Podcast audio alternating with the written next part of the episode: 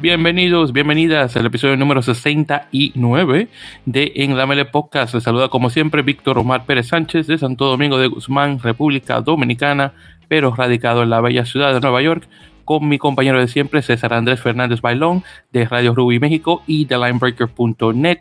César, buenas noches, ¿cómo estás hoy? Hola Víctor, buenas noches, muy bien. Hola a todos, buenas noches.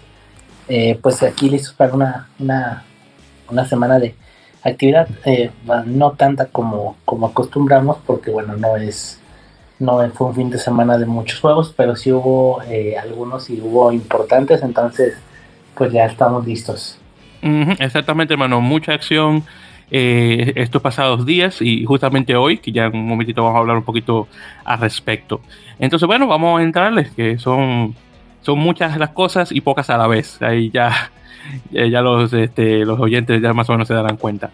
Bueno, entonces primero vamos a hablar sobre los partidos eh, que han ocurrido con selecciones de las Américas.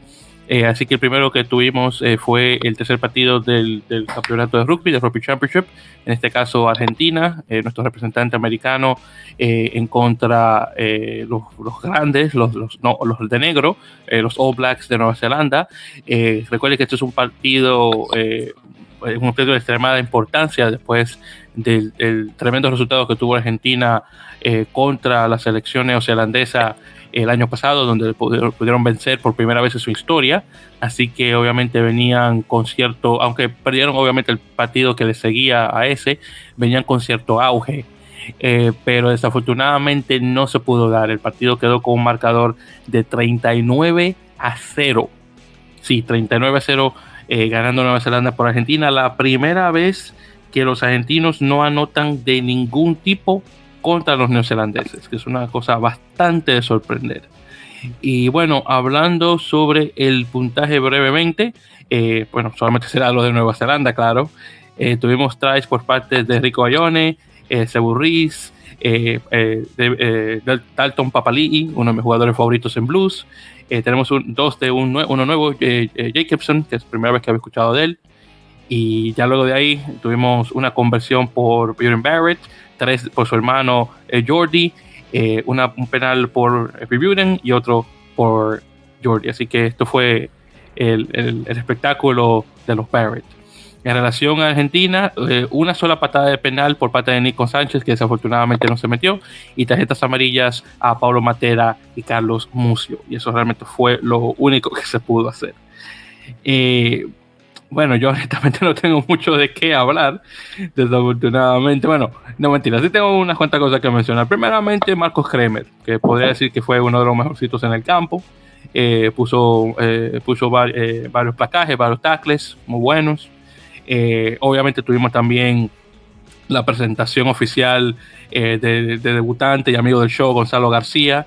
Eh, obviamente siempre que lo hemos mencionado ya varias veces en, el podcast, ex jugador de Cafeteros Pro, y digo ex porque como mencionamos hace un, tiempo, está ya firmado con Valor Rugby Emilia del top 10 italiano, que creo que la temporada ya comienza para octubre, si mal no recuerdo, tengo que buscar honestamente, no he estado muy al tanto de eso pero el caso es que tuvo su primera aparición ya por fin para la, para Nacional, eh, obviamente después de una aparición que tuvo para Argentina 15, así que al menos por ese lado, muy bueno. Eh, Carlos Mucio desafortunadamente no tuvo un tan buen partido como tuvo eh, la primera vez cuando jugó contra, contra Sudáfrica, pero bueno, son cosas que pasan. Bueno, César, entonces ya con esas cosas positivas que mencionar, si tú quieres agregar algo adelante sobre este pues, partido. Muy positivo, no hay mucho. Este, fue un muy fue un mal partido creo que bueno es este pues ya lo que veníamos viendo no o sea como un reflejo de lo que ya veníamos viendo de de los de los Pumas este ya es algo que que se podía esperar pero tampoco también es cierto que no esperábamos un marcador así no y pudo o sea sí sí pudo ser sí pudo ser más o sea este eh, sí pudo ser más, pero eh, bueno, fue un muy mal partido. Yo creo que desde el, principio la, la primer este la primer la primer jugada, la primer este el primer tackle que le ponen a Matera. Creo que desde ahí podíamos ver más o menos cómo iba a ser la, el tono del, del, partido. Este y que iba a ser un juego muy muy muy muy duro. Entonces, no hubo un partido donde los Pumas no, no, no se encontraron, no a pesar de que defienden bien, le hicieron muchos puntos, pero defienden, o sea, son buenos defendiendo, pero atacando realmente no, no, no tienen mucho, o sea, es un equipo muy cuadrado, se le ve incluso a veces sin ideas, entonces, bueno, y cuando estás jugando frente a los All Blacks, que hacen todo lo fácil, lo hacen perfecto, entonces pues no hay mucho, no hay mucho margen de error, entonces, este, fue un mal partido. No sé qué tanto vaya a cambiar para el próximo juego del sábado. Entonces, no, pues no fue un mal, partido. Eh, no es un buen torneo de Argentina. Creo que este, se están estancando un poco y bueno, todavía faltan un par de años para el mundial, pero si quieren no, si quieren evitar un fracaso como el del mundial pasado, tienen que empezar ya a actuar, sobre todo porque tienen muy difícil el panorama sin sin ya no ya sin, sin el super rugby eh, sin una competencia este eh, profesional para, para, los jugadores argentinos que este, como estaban como estaban jugando en Jaguares todos juntos y ahora están repartidos por Europa y es más difícil reunirlos este, las convocatorias y entonces es un trabajo tienen un trabajo muy muy complicado entonces tienen que empezar desde ahora a corregir bueno, eh, ¿sabes qué, César? Estoy de acuerdo contigo eh, en eso, eso último que acabas de mencionar, donde todavía hay tiempo para corregir eh, las cosas antes del, Mundial de 2023. y bueno, para darte un ejemplo de una, de, de, una nación que sufrió más o menos de esa misma forma y pasó a ganar el campeonato tres años después, Sudáfrica. ¿Tú te acuerdas de Sudáfrica en 2016? No eh, sí no venían o sea no no no venían no iban no, no iban bien. De hecho sí me acuerdo no me acuerdo a la perfección pero sí me acuerdo que no estaban teniendo un buen año. Este incluso tal vez a esos años del 2012 2013 también pues no fueron buenos. Incluso me acuerdo por ahí de de unos tres matches muy, en esos años, 2012, 2013, unos tres matches muy raros contra Samoa, contra Escocia, contra Italia y en un cuadrangular y no, no andaban bien. Pero bueno, sí alcanzaron a recomponer el camino para, para el Mundial. Eh, justamente por eso que te digo, no te lo mencionaba por esos de 2012, 2013, porque este, me quería más, más que nada enfocar en, en, lo, en, el ciclo eh, de, Copa, exactamente de 2016 hasta 2019, en, esos cuatro años. Digo, eh, digo en, en, para previo al del 2015 también tuvieron un par de años malos y terminaron llegando hasta el tercer lugar. Entonces, bueno, entiendo, entiendo, pero sí, bueno, el, el, el, el foco era por el periodo pasado y sí, está, es, estás en lo correcto. No, no sé si tiene, y, de hecho, honestamente, a mí se, me olvidaba que habían ganado medalla de, bronce, En, la Copa Mundial 2015. Honestamente, hasta se me ha olvidado, tengo que admitir. Pero sí, en ese caso, viéndolo de esa forma, sí, tienes razón. Pero te lo mencionaba más que nada el año de 2016, porque ese fue el año donde prendieron contra Italia, donde perdieron 20-18. Que que, y, lo interesante de ese, de ese marcador es que Italia no le ha vuelto a ganar a un contrincante de nivel 1 desde entonces. Es decir, que estamos hablando de noviembre de 2016, que ahora en, bueno, en dos, en dos meses más se cumplen cinco años desde que Italia le ganó a un, eh, a, un contrincante en el top 10. Entonces, para, eh, eh, así que, y todo puede pasar. nuevamente, Sudáfrica la pasó muy mal. Llega, pasaron un tiempo y bueno, ahí tú puedes ver que ya son campeones del mundo. Así que eh, Argentina de, igual manera puede hacer lo mismo, tener más que tiempo suficiente como para arreglar las cosas. Te lo menciono también porque ya vi en, las redes sociales, después de ese partido, eh, ya los, este, los mismos fanáticos que el año pasado estaban cantando los elogios de Mario de Ledesma por la victoria contra Nueva Zelanda, esas mismas personas ahora te dan el otro lado de la cara y comienzan a decir que ya hay que sacar al hombre de su posición y poner a alguien más. Entonces, es increíble esta gente. Cuando tú estás bien, eh, cuando están bien, eh, oye, ahí están contigo 100%. Cuando está mal, de una vez te quieren crucificar. Es increíble. Eh, uno, uno como entrenador o como jugador no puede tener un mal día en los, en, los ojos de la, de. Es, uno, es increíble. O, ganas o pierdes. No hay un intermedio. No hay un, no, yo entiendo, no. Es una de las dos. Entonces, es una cosa que yo personalmente le encuentro muy graciosa. Para, para ser completamente sincero con eso.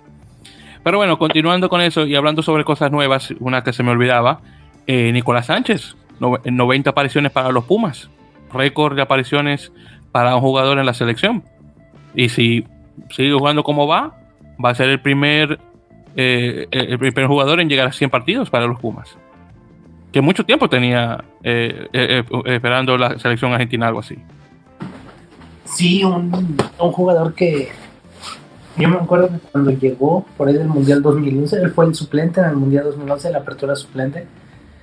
Este, pues llegó como sin mucho, sin mucho ruido, eh, como muy, muy por abajo, muy eh, haciendo un trabajo muy silencioso y llegó al Mundial 2011, fue suplente, no, no, no, no fue titular, jugó un partido contra, jugó contra Rumania, jugó un rato contra Rumania, me acuerdo mucho de ese partido.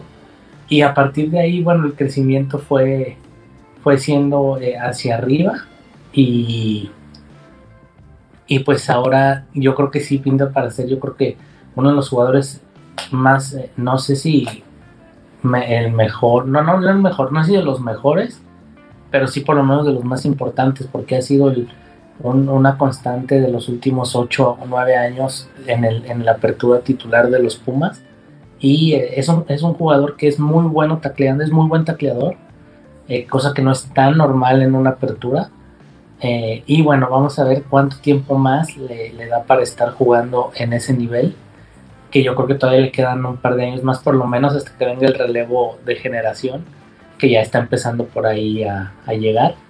Pero sí, es uno de los, yo creo que son los jugadores más importantes de los Pumas de los últimos 10 años. Definitivamente, y también el hecho de que hizo historia al principio del año en anotar un total de 800 puntos eh, en, en grupo internacional, primer jugador de los Pumas en hacer eso, obviamente pasándole la marca de Felipe Contepomi. Eh, un poco más y ya obviamente puede hasta este mismo año puede llegar a pasar la barrera de los, 850 puntos. Eh, como te menciono, tiene 90 apariciones hasta ahora. El, ahora mismo el récord de jugador de, de las Américas lo tiene Diego Maño de Uruguay interesante decir con uruguayos que tiene el, mayor número de apariciones para un jugador de este lado del mundo. Eh, así que es posible que Nicolás pueda pasarle también el récord a Diego. Y si todo va bien de aquí al 2022, definitivamente llegar a superar ese número de 100 apariciones. Y obviamente de en adelante, solamente tiene 32 años, bastante joven todavía. Eh, si se mantiene bien eh, físicamente hablando, yo creo que definitivamente puede llegar. Eh, desafortunadamente, actualmente eh, lesionado, de hecho se, lesionó en ese partido contra, contra Nueva Zelanda, pero no solamente Sánchez, también se lesionaron el Pilar Facundo Gijena, este, Jerónimo de la Fuente, el centro, y Rodrigo Bruni, el octavo. Así que los, los cuatro, obviamente incluyendo eh, a, Nicolás eh, están actualmente eh, lesionados. si, si no recuerdo con Nicolás, lo que pasó fue que no, recuerdo ahora en cuál minuto fue del, juego con Nueva Zelanda, salió cojeando y con un problema con el tobillo, si, si es que mal no recuerdo. Y bueno, ahí veremos qué tal, ojalá que se pueda recuperar pronto y bueno, ahí deseando la mejor de las suertes. y bueno, ya con eso dicho, Mario Ledesma y, el equipo obviamente tienen el siguiente partido este sábado, eh, la segunda vuelta contra Nueva Zelanda, así que ahí veremos qué tal, esperando una mejor aparición eh, para los Pumas. Bien, entonces continuando, hermano, otro partido eh, importante que ocurrió el fin de semana, Estados Unidos contra Canadá, segundo partido por el puesto de, Norteamérica 1, y obviamente para tomar en, sí la posición de Américas 1. Contra Uruguay. si para hacer un, un pequeño recuento, Estados Unidos había perdido ese partido contra Canadá 31 a 24, primera vez desde 2013 que las Águilas perdían contra los Rojos canadienses. Y bueno, decir que le dieron la vuelta a la manzana, César, fue poco. Yo de por sí, eh, la, semana pasada había mencionado de que había que darle la vuelta y de que lo hicieron, lo hicieron y a lo grande. Un marcador de 38 a 16, eh, ganando Estados Unidos. Eh, entonces, como estos eran partidos donde se agregaban los, puntos de, la semana anterior, terminó por 59 a 50, ganando Estados Unidos esperando su partido de octubre contra Uruguay y lo mismo eh, Canadá que estará haciendo contra Chile, que justamente como te mencionaba antes de grabación, eh, se confirmó hoy, día de grabación, eh, que la, nacional canadiense va a jugar contra los Cóndores el 2 de octubre, que es un sábado. Entonces estamos hablando que sería en dos semanas el partido en este caso. pero hablando específicamente de este partido contra eh, de Estados Unidos contra Canadá. Eh, primeramente se jugó en el lugar de siempre, el lugar de siempre siendo Glendale, Colorado, en, Rocky Town, eh, USA, en, este, Infinity Park para temas específicos. no recuerdo la última vez que un equipo canadiense le ha ganado a Estados Unidos en ese campo. Y tal vez nunca, que yo recuerde, por cierto. hablando sobre el puntaje, por parte de Canadá, ya para sacarlo del medio, eh, solamente un, un, try y este fue un try penal, ya en el minuto 80. Eh, en relación a los demás, los demás puntajes, eh, fueron penales por parte de, Cooper Coates y dos de Peter Nelson. Ya por parte de Estados Unidos tuvimos tres muy buenos tries, muy buenos ensayos por parte de Hanko Hermeshais.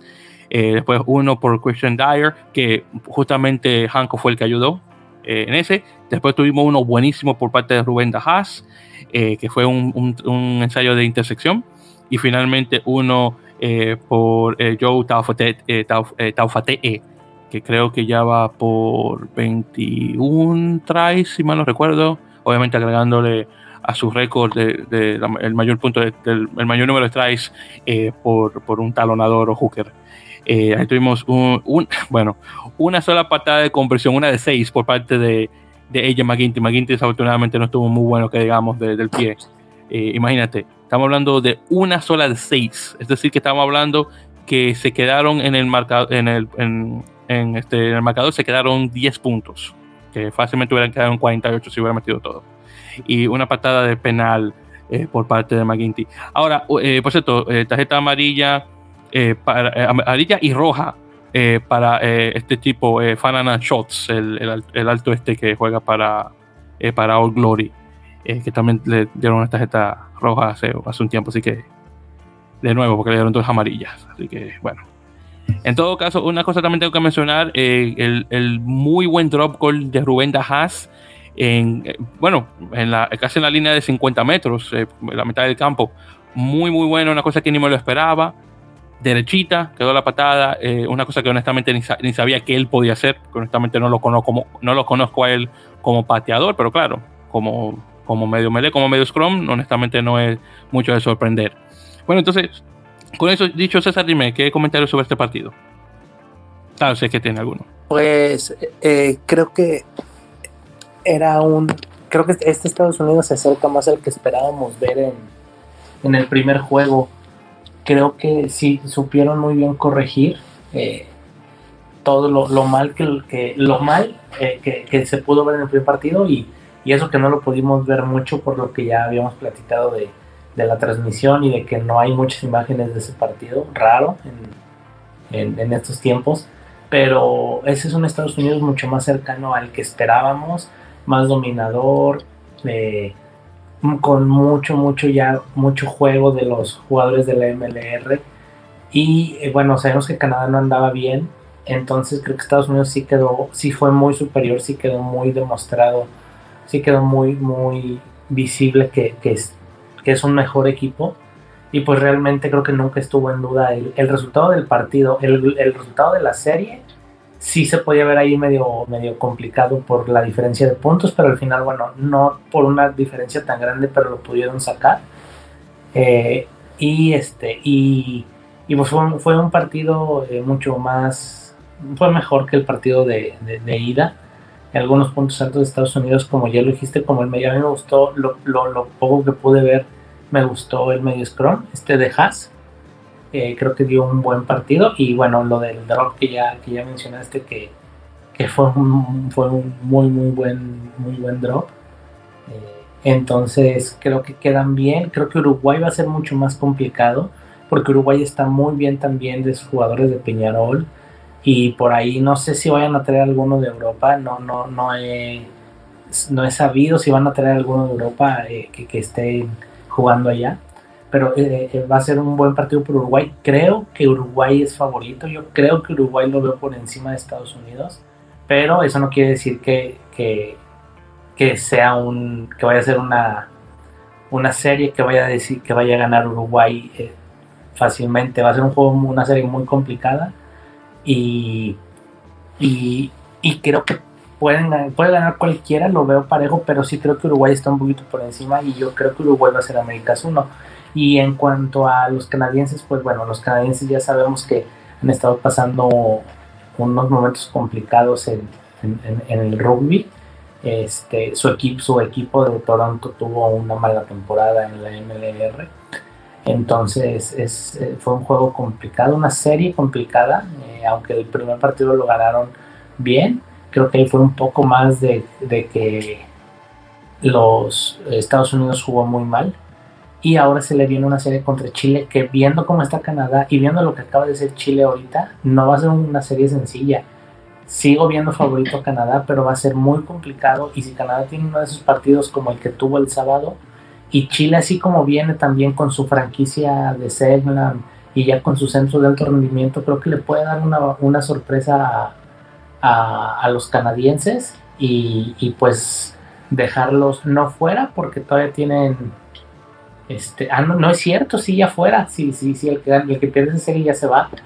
Y entonces este creo que van a ser las dos series van a ser muy buenas. Yo tengo muchas ganas de ver el de Canadá contra Chile ojalá se pueda ver eh, porque creo que los de Chile va a ser muy complicado y creo que eh, los mis favoritos son Uruguay y me gustaría que ganara Chile, pero veo más favorito a Canadá. Pues mira, pues somos dos, somos dos honestamente. Me encantaría ver justamente que los dos estos equipos norteamericanos, que bueno, que puedan subir como, como siempre, bueno, ya ver cómo se quedan las cosas ya con el resto Pero eh, de las Américas en este caso. También es, es, el, es el primer es el primer desafío, el primer juego importante de la selección chilena ya como profesionales. Entonces, creo que es, es, muy, muy importante y es este tiene mucha importancia histórica para, para el rugby chileno, creo, este partido, porque ya es su primer juego ya como en el que sus jugadores, casi todos profesionales, van a, van a afrontar ya de esa manera, eh, sobre todo un juego de eliminatoria. Eso nunca había pasado, porque bueno, no había profesionalismo en Chile antes. Entonces, creo que sí, como comenté, sí es favorito Canadá, pero en Chile en un buen día y ojalá, ojalá pueda, pueda ganar la serie. exactamente, hermano, pues ahí veremos qué tal. y solamente para aclarar eh, sobre cómo funciona esto del, puesto de Américas 2. Entonces vamos a decir, por ejemplo, gana, eh, vamos a decir que le gana Uruguay a Estados Unidos, por decirlo así, este partido en octubre. Entonces, Estados Unidos en ese, en ese caso juega contra el ganador del Chile-Canadá. Vamos a decir, por ejemplo, si Chile gana. Entonces, en ese caso, Estados Unidos-Chile juegan. Entonces, el que pierde de ese, eh, de ese partido pasa al repechaje como Américas 3 en ese caso. Entonces así que directamente funciona. Entonces, eh, entonces paso directo al Américas 1, luego eh, al que el equipo perdedor que pierde, que gana eh, contra el, el, este, el que el ganador del Canadá Chile. Entonces ese el que gana de ahí pasa como Américas 2 y el perdedor de ese partido pasa como Américas 3 y va directamente al repechaje o a la repesca. Entonces sí, ese es el protocolo con ese sí, ya eh, un poquito complicada la eliminatoria, pero eh, a esto a raíz de que, bueno, Sudamérica y RAN se pelearon, entonces eso nos da la posibilidad de que ahora tengamos dos eliminatorias separadas y que ahora el que pierda esa serie de Sudamérica y Norteamérica no va a quedar fuera, sino va a tener otras dos oportunidades de calificar. Y eso está bien porque, por ejemplo, así Chile no quedó eliminado desde ahorita, sino tiene otra chance de llegar. Exactamente, eso es correcto. Entonces ahí, veremos qué tal. Y, bueno, regresando al partido este de, Estados Unidos-Canadá, eh, obviamente quedé muy satisfecho eh, eh, con, con, el resultado y obviamente el Estados Unidos que se esperaba ver desde un principio. Claro está, me alegra que al menos Canadá tuvo su, su, momento. su momento bajo las luces de poder deslumbrar un poco después de la horrible actuación que tuvieron en, la ventana de julio, eh, el hecho de que todavía sus, jugadores, sus mejores jugadores en nivel profesional eh, en Europa eh, no se han mostrado para nacional, entonces realmente los que han dado más que nada la cara son los, los, que están directamente en Norteamérica y algunos que están en Europa, contando claro a, Peter Nelson que está en tercera división de, rugby francés. Pero bueno, ya hace falta ver un Tyler Ardron, un, eh, un Taylor Paris, y por fin ya llega a recuperarse. Este, eh, bueno, también estuvo Matt Journey que de, de, Cast, que bueno, que fue el otro europeo que estuvo en el, equipo. Bueno, eh, son muchas cosas. Pero ahí veremos qué tal. Bueno, entonces en ese caso, continuando, y justamente hablando de Chile, como habíamos mencionado la semana pasada, Argentina 15 va a estar jugando dos partidos de preparación eh, para, los, eh, para los equipos eh, sudamericanos, Chile primero y luego este próximo domingo 19 de septiembre contra Uruguay. Uruguay, perdón. Entonces hoy, miércoles 15, se jugó justamente el, el, partido de Chile contra Argentina 15. Desafortunadamente, César y yo no podemos ver el partido porque se estaba pasando por la nueva plataforma streaming Star Plus que viene siendo el equivalente al Disney Plus que tenemos en, Estados Unidos. Eh, así que bueno, me alegra, por, cierto punto me alegra ver que, ya en Latinoamérica tengamos ya eh, una, una, aplicación similar a esa, pero me molesta el hecho de que eh, todo el buen rugby, ojalá que no, pero pueda que llegue solamente a pasar solamente por esa plataforma y nada más. así que cruzando los dedos que no llegue a ser así porque yo sé que no mucha gente va a tener ese tipo de, servicio, claro, y dependiendo del, precio, y bueno, son muchas cosas. El caso es que Chile hizo historia derrotando a Argentina 15 por primera vez por 25 a 24. Esta es la primera vez que un seleccionado chileno le gana a un seleccionado argentino de nivel mayor no sé, no puedo hablar de nivel juvenil, porque honestamente de ahí desconozco, me imagino que tal vez sería lo mismo, así que es posible que este sea el primer equipo chileno en punto que le ha ganado a un equipo eh, argentino en la historia. En todo caso, para hablar un poco sobre el puntaje, eh, tuvimos tries eh, por parte de Chile, por parte de Nicolás eh, uno por Martin Sigren, que sirvió de capitán, y otro por Domingo Saavedra. conversión, dos conversiones por Velarde y dos patadas penal por este chico Torrealba de, de Austin Kilgronis. Por parte de Argentina 15 tuvimos tries por eh, uno por eh, Bernasconi, otro por, eh, por Pícaro y uno por Bogado. Así que todos los que tienen un apellido italiano fueron los que anotaron.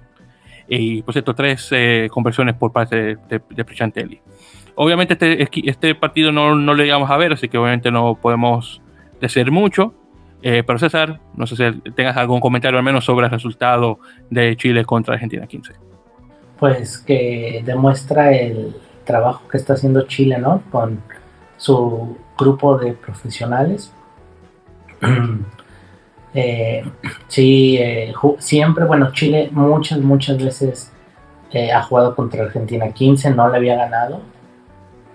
y algo que ya habían hecho Brasil y Uruguay hace algunos años, pero Chile nunca. Y bueno, después de ir perdiendo 19-6 al medio tiempo, darle la vuelta como le dio el partido. Creo que es un envío anímico muy grande de cara a, la serie con Canadá. Eh, y bueno, el buen trabajo de, los chilenos ya, ya dando frutos.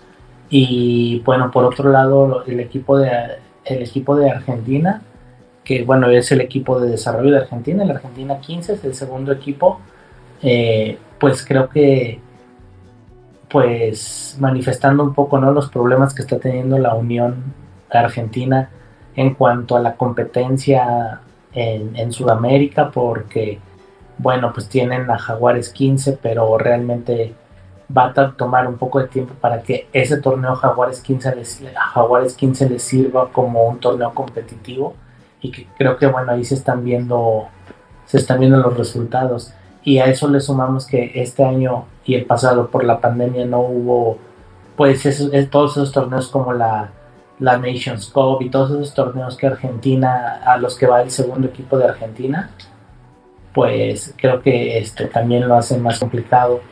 Eh, y bueno, eh, si no, no creo que estén como, o sea, no, no están en peligro de perder, de perder este eh, la supremacía ni mucho menos, pero sí es una llamada de atención porque, bueno, empieza a perder con equipos que a lo mejor antes no lo hacía y, sobre todo para el desarrollo, ¿no? Que, de ahí vienen los jugadores que después van a llegar al primer equipo de, Argentina. Sí, y eso es, ha sido lo mejor de Argentina 15, que se ha usado como herramienta de desarrollo para jugadores que, eh, que tienen, que, la, Unión tiene la mira como futuros jugadores de, los, de los Pumas 1, eh, por decirlo así. Eh, bueno, justamente nuestro muchacho Gonzalo García siendo uno de un ejemplo perfecto de eso y otro que esperamos también a futuro amigo del programa Francisco Minervino que justamente estuvo participando en este partido contra Chile y ojalá que obviamente el te pueda pasar. Eh, saludos, claro, a él y a los chicos de, de Luján eh, Rugby Club y, claro, como siempre, a nuestro amigo eh, Juan Feijo, argentino radicado en República Dominicana. bueno, me, alegra, obviamente, el resultado de, Chile y, obviamente, la buena labor que está teniendo Pablo Lemoine, el exjugador internacional uruguayo en Chile. Eh, obviamente también usando a Segnam eh, como herramienta de empuje a, los jugadores eh, radicados en el país y bueno, estamos viendo ya los frutos. que hace mucho tiempo que no, que no, se podía decir que un seleccionado chileno bueno, venía con cierta fuerza, porque como recordamos, como podemos recordar, Brasil le había pasado a Chile hace, hace un, rato a través de, su, de, los pasos que tuvieron bajo eh, bajo la tutela eh, del caballero este, no recuerdo cómo se llama, el caballero argentino que estaba eh, de entrenador de, Brasil, y ya usando el, el, el, el, American Rugby Championship, el campeonato de rugby de las Américas, como también herramienta de, desarrollo, donde obviamente Brasil le pudo, derrotar a Estados Unidos en su primer torneo y después a, Canadá en el segundo. Claro está, Canadá y Argentina venían con equipo, como, realmente como equipos B pero aún así, eh, equipo, B que no pudieron dar a la mayor eh, brasileña. Eh, así que hay que darle su, mérito en, ese caso. déjame ver qué otra cosa también iba a mencionar. bueno, en todo caso ahí lo podemos dejar en ese caso. y bueno, continuando en ese caso, César. Y, y, bueno, ven por los chilenos, obviamente, por su, por su resultado. Eh, ah, justamente hablando de Canadá, por cierto, eh, se anuncia que Canadá eh, va a tener un partido en la ventana de noviembre, en este caso contra Portugal, que según estaba leyendo, Portugal tiene desde el 2000, creo que 2013, creo que fue, sí, 2013, que no jugaba con, no jugaba con Canadá, la última vez que jugaron los portugueses perdieron por 52 a 8, nuevamente 2013. Eh, y, sí, realmente durante esto, este, milenio 2000 eh, jugaron en 2008 por 21 a 13 ganando Canadá, luego 2010 ganando 23-20 Canadá y este que acabo de mencionar 52 a 8. Así que estamos hablando que casi tienen dos años las dos selecciones, los, rojos y los lobos, que de no jugar uno contra otro. Y, y, tengo que admitir que no solamente Portugal, pero también, es, pero también España, los dos equipos vienen, eh, por lo que se nota, vienen bien cargados esta ventana de noviembre con un gran número de partidos. Eh, entonces Portugal, como menciono, va a jugar eh, contra Canadá.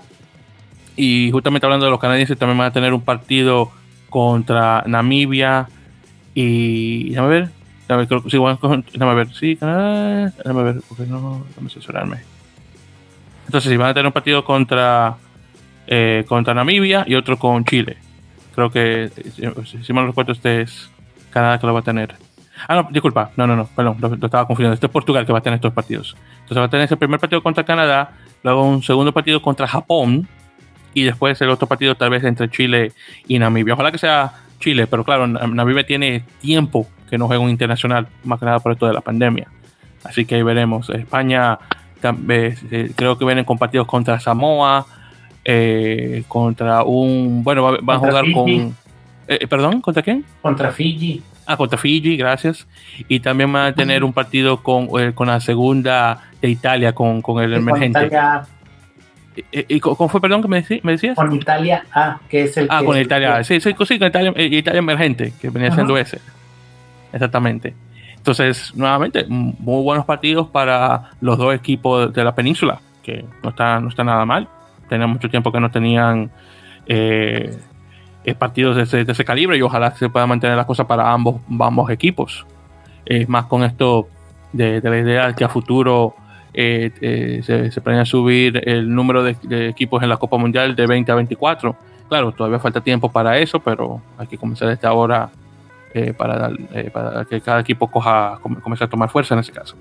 Bien, entonces con eso dicho, continuando y justamente ahora que estamos hablando de, Portugal y España, ahí para usar eso como trampolín, eh, se confirman los planteles de los equipos eh, de Iberians Rugby y de Lusitanos para la Supercopa Europea, un torneo que habíamos comenzado ya hace un tiempo y de hecho se había quedado un poco, eh, un poco olvidado y ya de la nada comenzaron a salir noticias una tras de otra. Así que los ocho equipos que van a participar en el torneo ya anunciaron sus planteles, pero claro, como somos un, un podcast que nos enfocamos eh, de rugby iberoamericano, es para incluir también a los brasileños y los portugueses ahí en el listado, bueno, qué decir.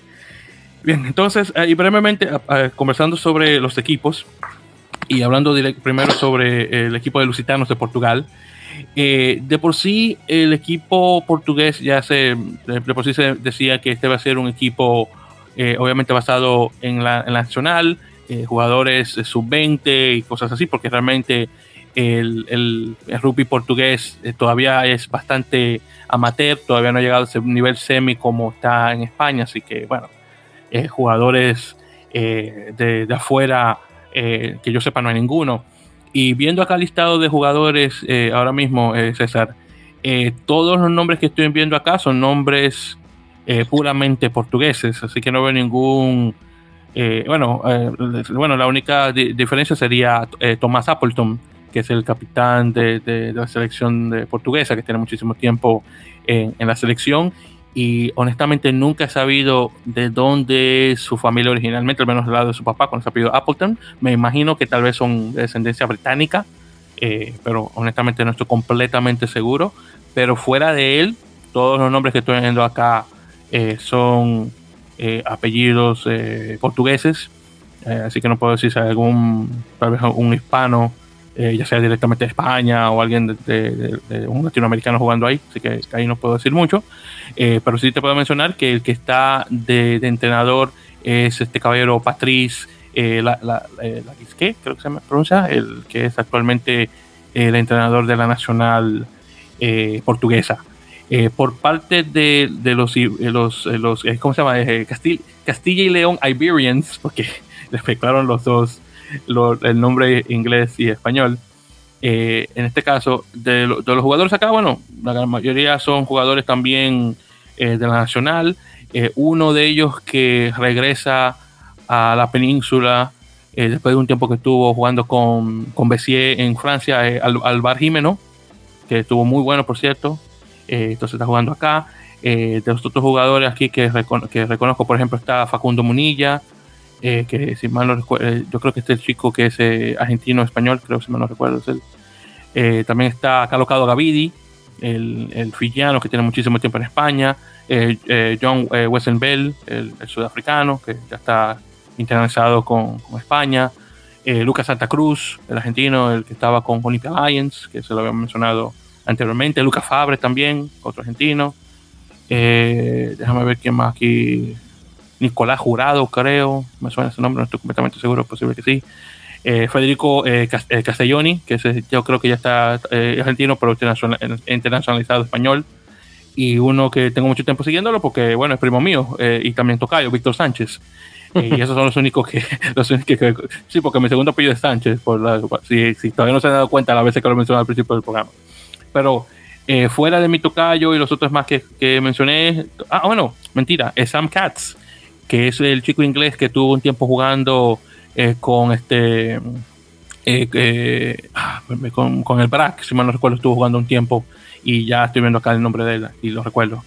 pero sí, ya fuera de eso que acabo de mencionar, no, no conozco ningún otro. Entonces, César, no sé si llegaste a ver el listado de los jugadores, pero ¿algún comentario que quieras hacer? pues sí, sí lo vi, muchos conocidos ya de selecciones españolas y que va a servir un poco como como, como lo que por ejemplo era Jaguares en Argentina, tener un grupo que prácticamente va a ser mucho de ese de la selección española cuando juegue sus, su eliminatoria que le falta, que es muy importante para buscar llegar al mundial. Y bueno, sumado a los jugadores que tiene repartidos, sobre todo en Francia, eh, creo que van a ser una selección mucho más competitiva, pero también, bueno, los otros equipos también van a estar ya metidos en el profesionalismo entonces, este, sí es un buen grupo, muchos seleccionados. Y bueno, vamos a ver qué tanto beneficia esto para la selección que es eh, el siguiente paso importante en la eliminatoria para el rugby de España. Y este, pues nada, el torneo empieza el sábado. Los juegos se pueden ver por la página de Rugby Europe. Y pues vamos a ver, a ver qué tal esta nueva competición. Sí, hermano, honestamente estoy bien emocionado por ver cómo se dan las cosas ahí en, con este nuevo torneo eh, europeo y ojalá que se pueda dar bien las cosas. Eh, por cierto, yo sé que no son, obviamente no son iberoamericanos, pero solamente me gustaría que lo mencionáramos por un, un poco de tiempo sobre los demás equipos, eh, ahí brevemente. Entonces, primero tenemos Black Lion, el León Negro, que es el equipo georgiano. No, no hay mucho que mencionar, todos, todos son georgianos nacidos y criados, así que muy bien. Luego tenemos a Brussels Devils, o los demonios de Bruselas, eh, que este, este, consiste en jugadores jóvenes belgas. Y estuve viendo el listado de jugadores y, es una mezcla mayoritariamente de jugadores de descendencia de Walonia, que es la, el, área eh, francófona de Bélgica, y unos cuantos que vienen del área de, eh, de, ¿cómo se llama? de la parte neerlandesa, que no recuerdo cómo se llama, el nombre eh, específico de esa, sección. Eh, y, claro, uno se puede dar cuenta por los nombres, que obviamente son nombres neerlandeses a, nombres franceses. Eh, honestamente, de, de, algún alguno que pueda decir que conozco, realmente no conozco ninguno. El, el que sí me, de su nombre fue que, que me digo, uh, me pregunto quién es ese. Un tal Gonzalo Moreno, solamente por el nombre, obviamente un nombre bien hispano. No sé, honestamente, si será directamente belga o algún otro país esté jugando para ese equipo, no estoy muy seguro, pero bueno, es eh, lo que está acá. Eh, luego tenemos a Delta, que es el equipo de, los Países Bajos. Eh, este chico, el, argentino no está ahí en el equipo desafortunadamente, así que, bueno, no, no, nos tocó, así que no estará jugando ahí. luego tenemos los dos equipos rusos, INSA, que es obviamente uno de los, de los, equipos más establecidos y decorados eh, o condecorados, perdón, del rugby ruso. Eh, de ahí, bueno, todos jugadores de alta talla en la nacional. Ahí está este chico, eh, Denis, bueno, digo chico, pero eso no es un hombre. Denis Semplikiewicz, el, el, el, tipo este que tiene más de 100 y algo de apariciones para la nacional y todavía está jugando. Así que está también de igual manera. Luego de ahí, y yo creo que también ha visto un nombre hispano aquí en este equipo. No, no, no, parece no fue este. Tal vez fue en el otro, en el, en el Locomotive Pensa, que por cierto, un equipo relativamente nuevo porque comenzó en el 2018 y desde entonces ha estado a lleno en el rugby. Entonces aquí de jugadores, y déjame si fue acá, porque yo recuerdo haber visto, creo que fue acá un, un nombre hispano, tal vez fue yo que tal vez que me lo había imaginado. Bueno, parece que sí. Eh, pero bueno, veo obviamente nombres eh, rusos, unos cuantos georgianos, unos cuantos eh, sudafricanos de igual manera. Y ya el último que quería más que nada conversar, César, es el, el Tel Aviv Heat, el, el, nuevo equipo que sale de nada de, de, Israel, de todos los países que uno se podría imaginar. Y en este equipo, por lo que estoy viendo, en lo que se trata de los, este, de los entrenadores, uno que sí conozco, Demetri, Demetri Katakilis, el sudafricano griego, que ahora parece que ya está oficialmente retirado, digo yo, y está ahora de, entrenador, y de jugadores eh, de, conocidos. Bueno, habíamos mencionado la semana pasada a Yasa Beremalúa, el, el fillano que estaba con San Diego. También está eh, Renaldo Botma, el namibio, que está jugando acá en este equipo. Y también uno que sí me salió de la nada, eh, Gabriel Ibitoye, el, el inglés nigeriano, que, tuvo un tiempo jugando para la, sub-20 inglesa y está ahora con este equipo. Eh, también hay otro chico, eh, el, el, el, Prince, eh, Prince Gausep, que también es de Namibia, de igual manera. Y luego, claro, los demás jugadores, me imagino que son jugadores israelíes, que honestamente no conozco ninguno, así que honestamente no podría decir cuáles son o cuáles no, pero bueno, ahí veremos en el campo. Ojalá que se, se, se den buenos, eh, buenos partidos y sean todos los equipos bastante competitivos para, para el gusto de todos. Bien, entonces ya cambiando de tema y hablando sobre lo demás acá eh, brevemente, primeramente César, y también porque se me había olvidado mencionarlo eh, la semana pasada, hablando sobre el top, el top 12 de la urba, que no sé cómo se me había pasado completamente conversar sobre los resultados de la liga. Bueno, creo que la última vez, si me no recuerdo, nos habíamos quedado en la jornada 4, o la fecha 4 específicamente, donde eh, Hindú había perdido su, eh, primer partido, en este caso, creo, sí, primer partido sí, que fue cuando perdieron 21 a 5 contra el, el SIC, el San Isidro Club. Eh, bueno, entonces en ese caso, y continuando ya de la, de las 5 en adelante, ahí con los siguientes resultados. Entonces tuvimos primero el SIC contra el San Luis, que ahí ganaron 36 a 29. Luego tenemos a los Tilos contra el Casi, perdiendo 26 a 31 en casa. Luego está el Pucará contra Buenos Aires, que ganaron 29-24. El Alumni contra Regatas 18-17.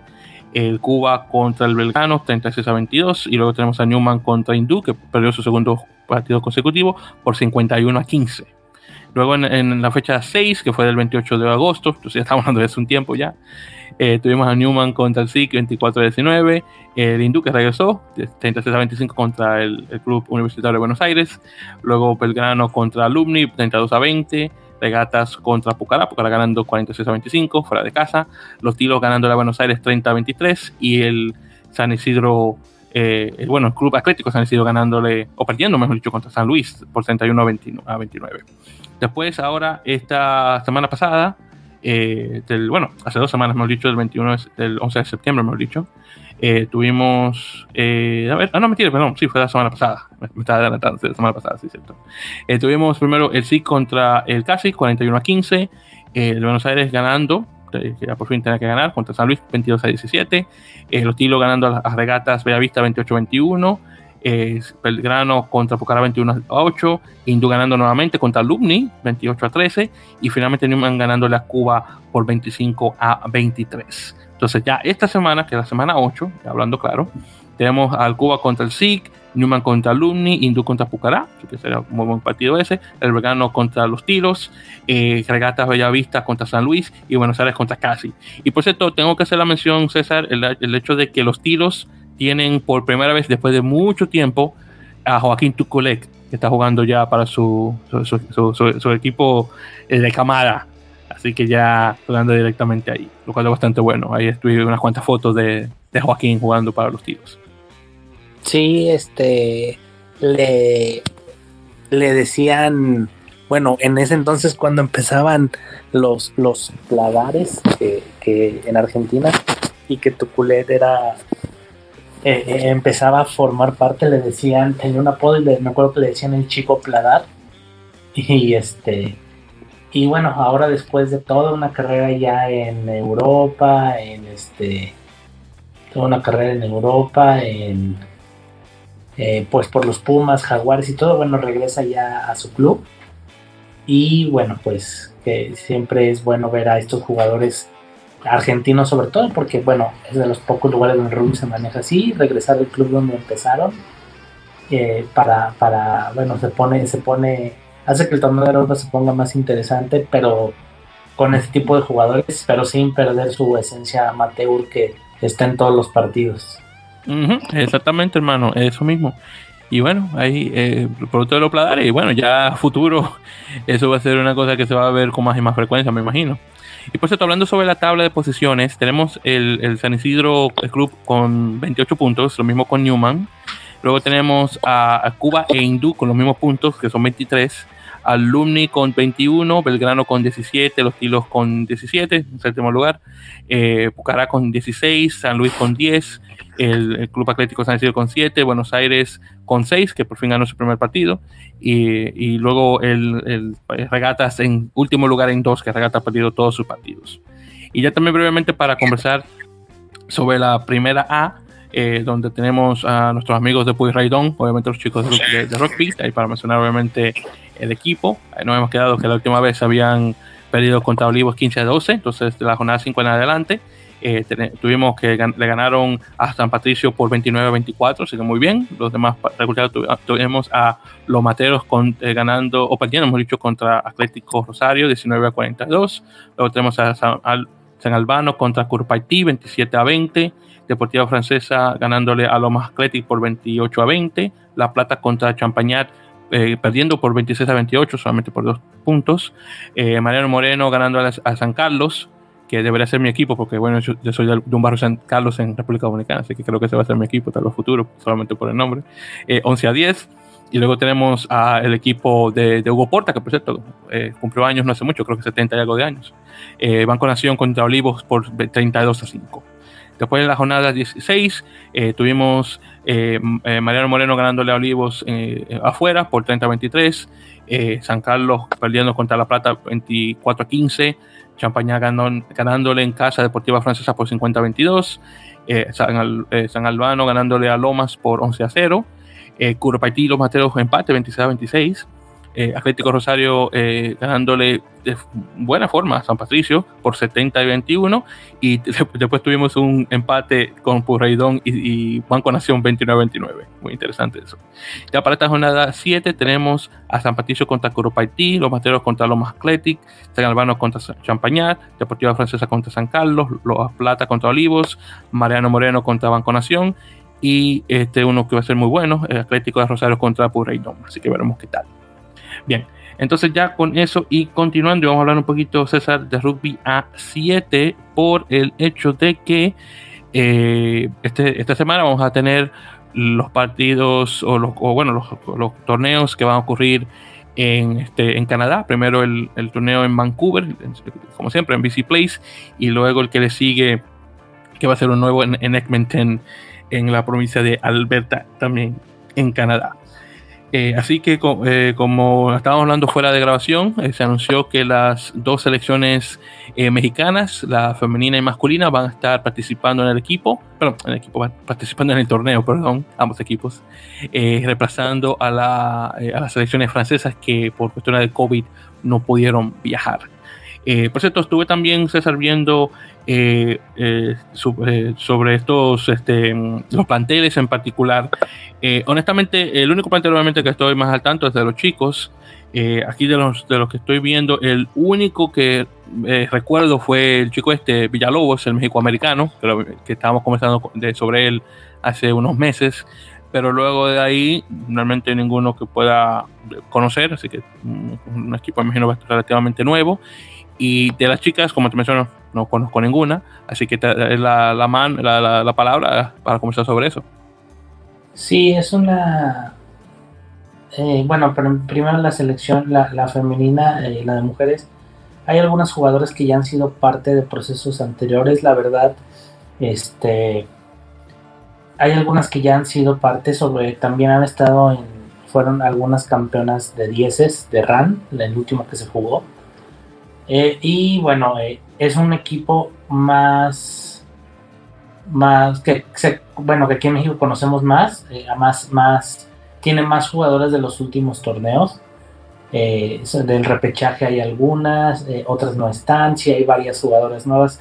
lo que más o menos está haciendo este torneo es, bueno, no sé, no conozco bien cómo fue la situación, pero creo que la, si no me equivoco, la invitación llegó no hace tanto, o sea, este, o sea, si, no, no fue de un día para otro, quiero creer, pero salió este más recientemente, entonces bueno, fue, están tratando de que sean como para darle fogueo o llevar, empezar a llevar a giras a jugadoras más nuevas, pero es una selección más completa. La selección varonil sí es una selección completamente eh, nueva. Son muchos jóvenes, de, estaba hablando de 20, 21 años, 22. Eh, realmente hay algunos jugadores, hay, un par que ya tuvieron eh, los, los, los hermanos Falcón que fueron al repechaje, a Mónaco, al repechaje de los Olímpicos. Y, bueno, los demás son, hay algunos jugadores que ya han tenido pasado en selección mayor, eh, pero la mayoría son jóvenes, muy, muy jóvenes. Eh, vienen de las selecciones eh, sub-19 y este y esa sí es una selección completamente que es para, para empezar a foguear jugadores que la verdad es un torneo muy muy fuerte para, para, para, para que puedan empezar. Eh, es un, digo, no, no fuerte por el sentido de que vaya a ser una mala experiencia, sino que van a poder empezar a jugar. Hay muchos que es su primer torneo de Sevens eh, con la selección. Y bueno, van les va a tocar jugar partidos contra equipos del circuito mundial. Entonces, es una selección muy joven y que realmente lo que va es adquirir experiencia. Porque, bueno, este Muchos de los jugadores que fueron al repechaje, bueno, ahora no están, no van a estar. Y eh, bueno, pues nada más, lo único que podemos esperar es ver los partidos, ver que, cómo se empiezan a mover estos nuevos jugadores y nuevas jugadoras que, están. Y bueno, de aquí ahora sí que es a futuro. Mm, eh, es mucho también con miras al torneo RAN, que es en, en, algunas semanas, y al RAN 7 y al RAN 10, que es el femenil y muchos de estos, algunos varios van a estar ahí, entonces es como para empezar de, desde aquí, para empezar el desarrollo otra vez y es una manera de foguear jóvenes que para eso lo está usando la, la federación y no es una mala decisión. Eh, entonces, bueno, ya de ahí estamos em, empezando a desarrollar a ese tipo de nivel a jugadores más jóvenes. Y estoy de acuerdo en hacer eso, César, porque y honestamente creo que la gran mayoría de, los equipos que van a participar en estos torneos, el femenino y masculino, es más que nada para eso, eh, para prepararse o para, foguear eh, jugadores nuevos. Y para darte un ejemplo, eh, específicamente del, equipo masculino de Estados Unidos, obviamente esto va a ser un nuevo siglo olímpico, este va a ser corto, obviamente, por, por esto de la pandemia y lo demás, con el próximo eh, lo próximo que se viene, eh, ahora para este 2024 y obviamente menos tiempo de preparación. Entonces, en lo que se trata de este equipo estadounidense, el masculino, realmente los únicos jugadores que entran con cierta eh, experiencia en torneos de esta magnitud, tenemos a Martin Josefo, Matai Leuta, Cody Melfi y el que tienen ahora de capitán Kevin Williams. Todos los demás son, son nuevos. Eh, por cierto, incluido también en este equipo está eh, Christian Dyer, el chico este eh, que, realmente, que, bueno, que está con, con Rugby United en New York, pero no ha jugado para ese equipo. Ya más que nada ha estado enfocado en Rugby a 7 y luego lo, lo pusieron acá en, la, en, la, selección de 15. Y como recuerda, se anotó en su, primer, en su primera aparición para Nacional, su primer partido contra Inglaterra anotó, y luego ahora eh, en este partido contra Canadá también eh, estuvo de anotador. Así que nuevamente regresa al, a la selección de rugby 7. Eh, un jugador acá que yo conozco, al menos física, bueno, no voy a decir personalmente porque obviamente no soy amigo del tipo, pero que he comenzado frente a frente con él, es Gavin Namor Morrison, eh, que es un chico que comenzó eh, sus andadas en All Glory, eh, perdón, en All Blue, que es uno de los dos equipos más grandes de la, ciudad de Nueva York, el otro siendo New York Athletic Club.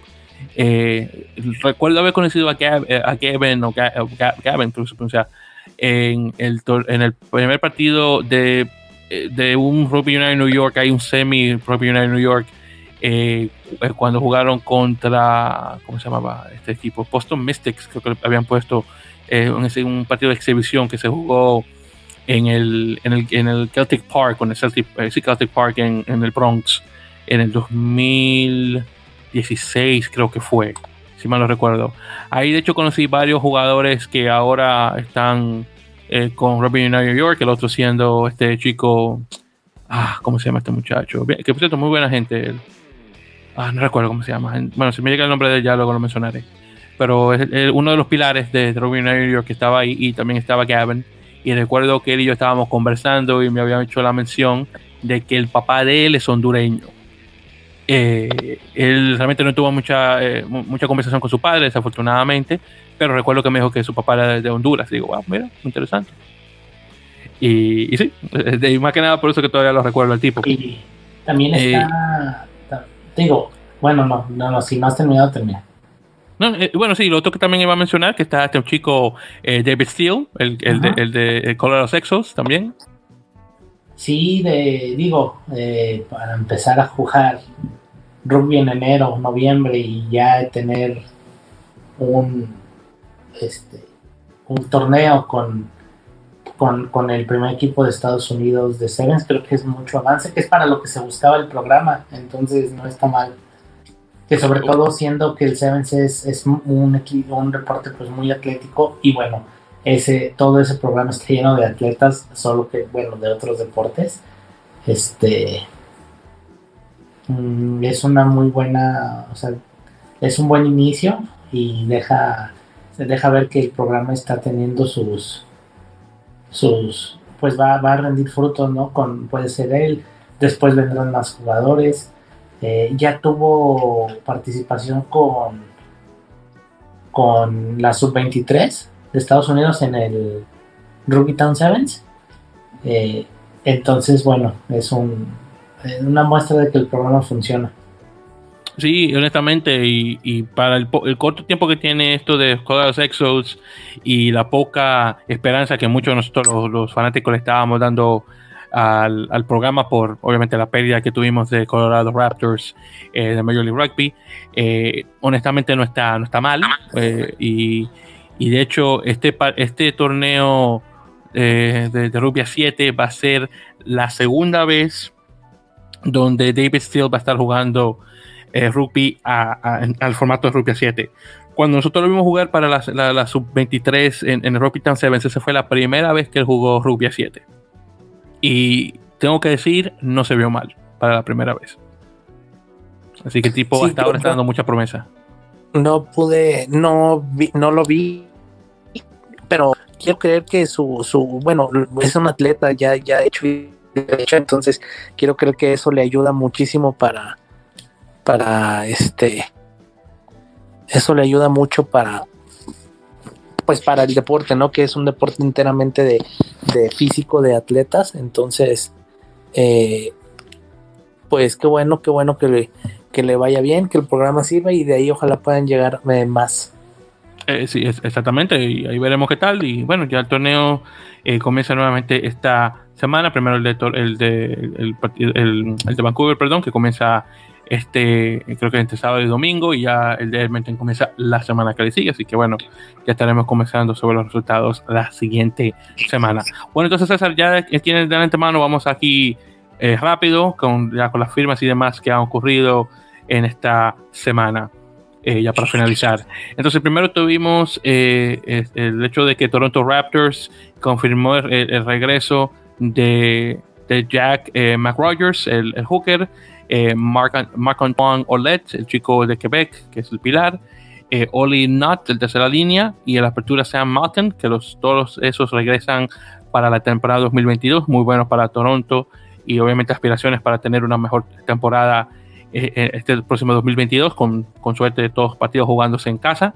luego tuvimos la noticia de que Tomás de la Vega, también de Toronto, firma un, un, contrato de corta duración con X en Provence de, cosas del, Pro de 2 eh, o Province Rugby, también como se le conoce, eh, firmando como, eh, como que dicen en francés, este Joker medical, como di médico, para que suene un poquito mejor en español.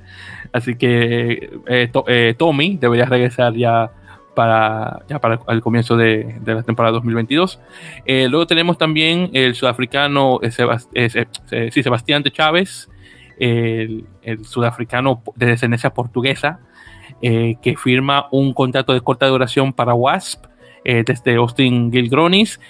por lo que estuve leyendo en el aviso, eh, él dijo que algo así más o menos la traducción fue, eh, me encantó mi tiempo en, en, Major League Rugby, pero ya, eh, ya pero esta oportunidad de jugar en, de regreso a Inglaterra no la podía pasar. Entonces, de, lo, que pude entender, él parece que no regresa al equipo, aunque sea un contrato de corta duración.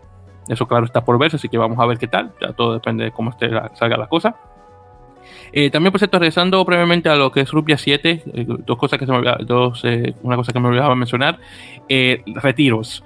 Nathan Hirayama, el, el, el japocanadiense que fue, que fue este, el, el, capitán de la, de la Nacional de Rupia 7 de, de Canadá, oficialmente retirado a la edad de 33 años, bien joven. y también se retira su compañero Conor Braid, el único jugador canadiense de la era eh, profesional en jugar de apertura titular en un partido de rugby europeo. Eh, retirado a la edad de 31 años. Desafortunadamente, él sufrió una lección, en, creo que en el segundo partido de Canadá en la Copa Mundial, que se quebró la quijada y todavía está teniendo problemas con eso. Así que tuvo que retirarse muy temprano a la edad de 31 años, una promesa del rugby eh, canadiense y desafortunadamente no va a dar para más. Así que una pérdida de, esa y obviamente de Nathan que dio mucho tiempo eh, para, para, el equipo de Rubia 7. Honestamente me sorprendió bastante no verlo mucho jugando a Rubia 15. Bueno, continuando.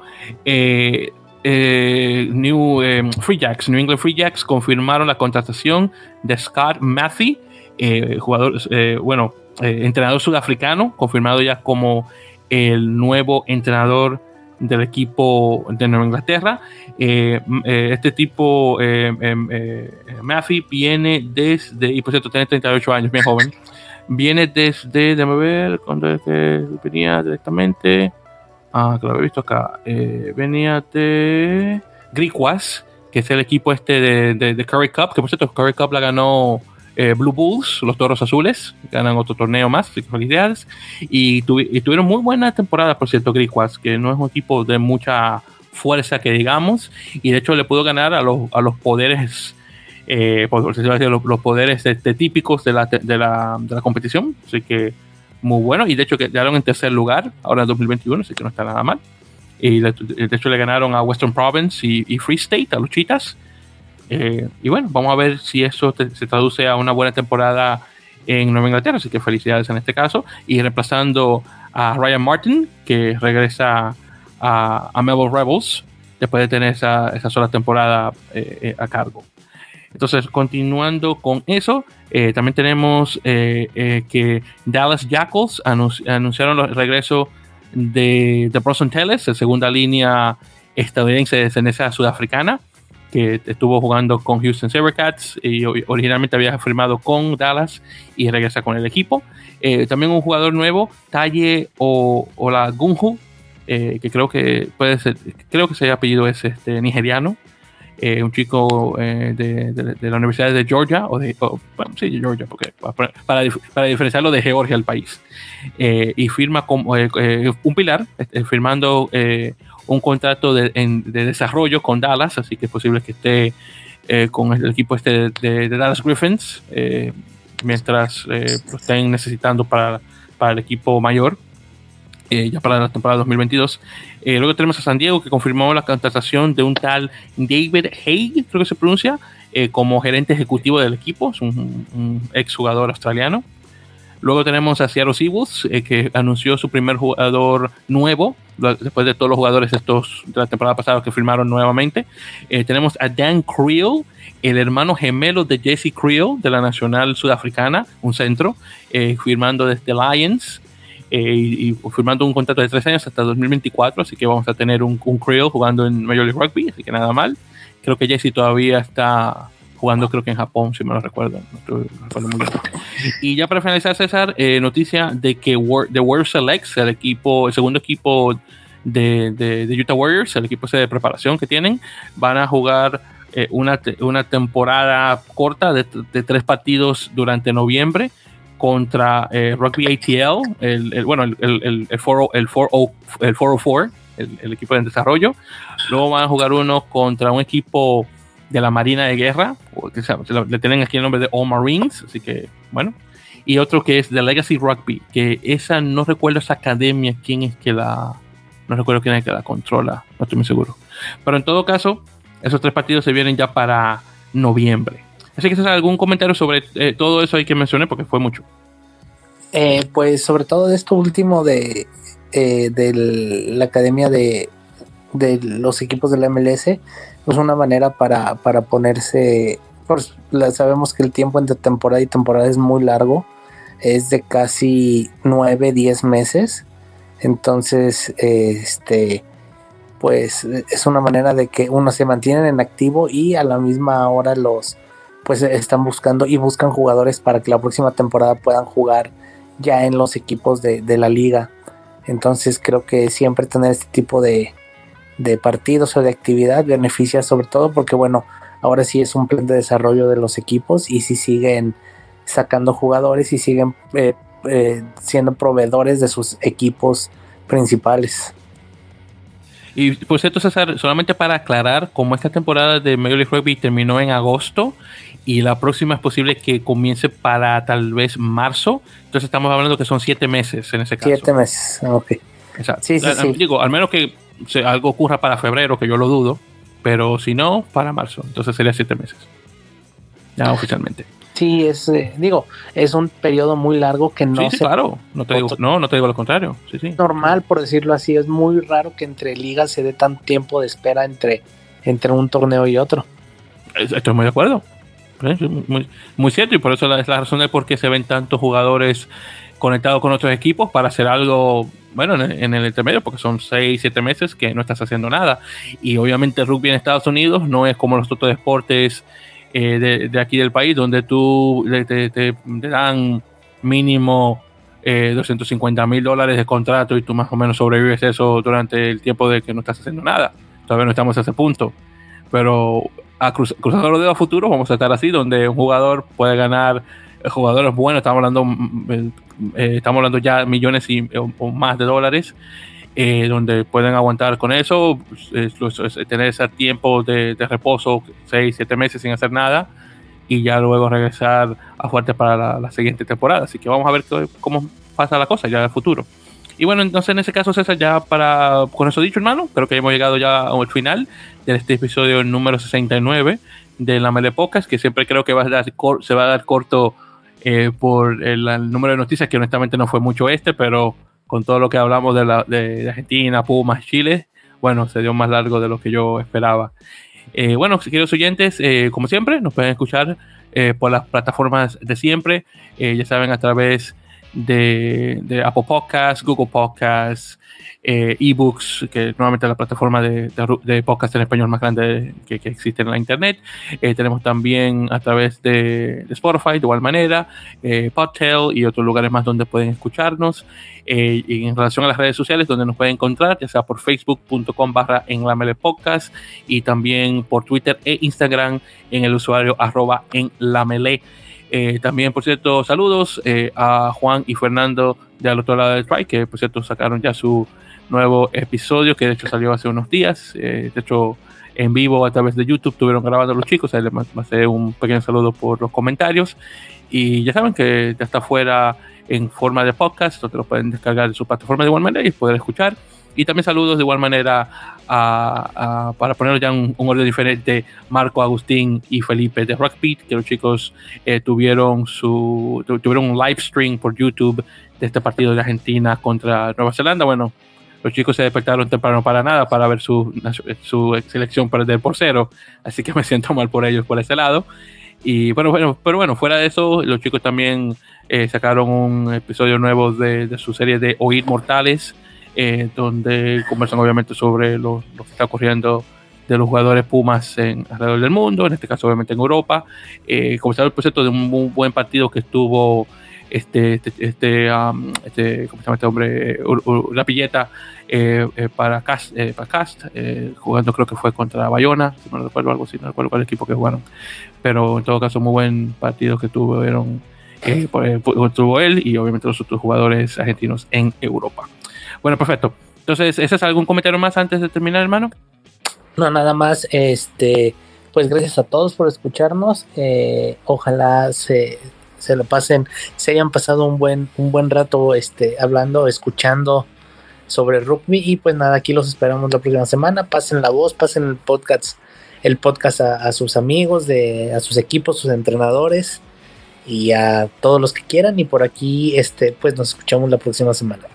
Sí, exactamente. Y por cierto, también se, me va a olvidar, eh, eh, saludos a a mi gente de la comunidad dominicana de rugby por Facebook, eh, que han estado publicando varias cosas eh, sobre el proceso de la selección dominicana, obviamente rumbo al Run Sevens que mencionaste anteriormente, César, y bueno, los chicos de la selección dominicana, los chicos y las chicas eh, las chicas ya van, me imagino, al, los otros torneos que vienen ya futuro, ya están en preparación, así que vamos a verlo ya fuerte ya para este próximo octubre.